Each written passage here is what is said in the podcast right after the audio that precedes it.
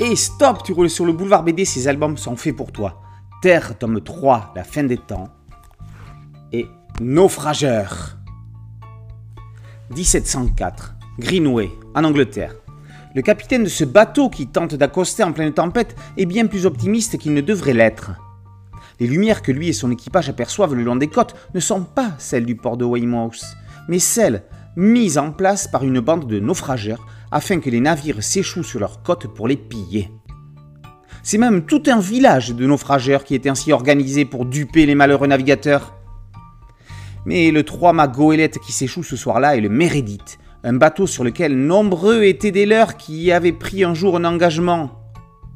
Trop tard. Le mal est fait. Une fois pillé, il va falloir faire disparaître toute trace de l'accident volontaire, matériels et victimes. Facile à dire, facile à faire Trouvant la volatilisation du bateau étrange, Lord Airfax a mis les soldats sur l'enquête. Qui seront les plus malins Faisons à présent un bond de plusieurs années pour nous rendre dans le futur. La fin des temps clôt la saga Terre.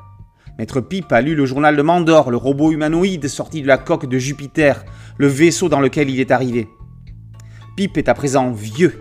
Mandor n'est plus là pour raconter lui-même son histoire. Pip reprend le récit au moment où Mandor retrouve Is, son ancienne compagne, sans vraiment comprendre le pourquoi du comment de la faille temporelle de 20 ans qui les a séparés. Elle a depuis épousé Jean d'Orgueil, le grand maître de la communauté. Mandor reste méfiant et le voici invité prisonnier. Il va faire la connaissance de Gabriel Ligabi, un voyageur, un curieux, un observateur, un ange peut-être, avec qui il va entreprendre de tenter de s'évader. Valeur sûre du scénario depuis près de 45 ans, Rodolphe est de retour pour deux histoires aux antipodes, mais ayant ceci en commun qu'il s'agit d'histoires de vaisseaux. Naufrageur est un one-shot sous haute tension, Rodolphe transforme un banal récit de naufrageur en véritable thriller. Toute une communauté doit s'entendre et s'accorder pour dissimuler un crime, ou plutôt des crimes dont ils sont complices. C'est une revisite puissance 10 du crime de l'Orient Express d'Agatha Christie. Comprendront ceux qui l'ont lu. Ne spoilons pas les autres, mais dans les deux cas, il est question de complicité vitale. Naufrageur ferait un film à grand spectacle. Ce grand spectacle est ici graphique, Laurent Gnoni est au dessin, les scènes maritimes sont grandioses, ces personnages sont bien plus agréables à regarder que ceux d'un bourgeon. Et si Naufrageur se rangerait sur l'étagère des passagers du vent, bien qu'il ne soit pas ici question de voyage, la saga Terre se place à côté du cycle de Sian du même auteur. Terre se conclut dans une réflexion métaphysique sur le temps et sur l'existence et le pouvoir des anges.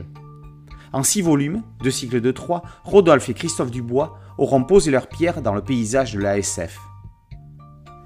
Double dose de Rodolphe chez Daniel Maguen, avec les deux dessinateurs réalistes solides que sont Nioni et Dubois.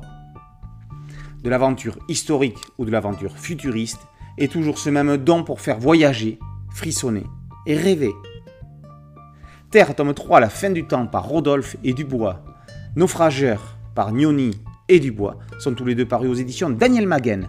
Boulevard BD, c'est un site dédié, un podcast audio et une chaîne YouTube. Merci de liker, de partager et de vous abonner. A très bientôt sur Boulevard BD. Ciao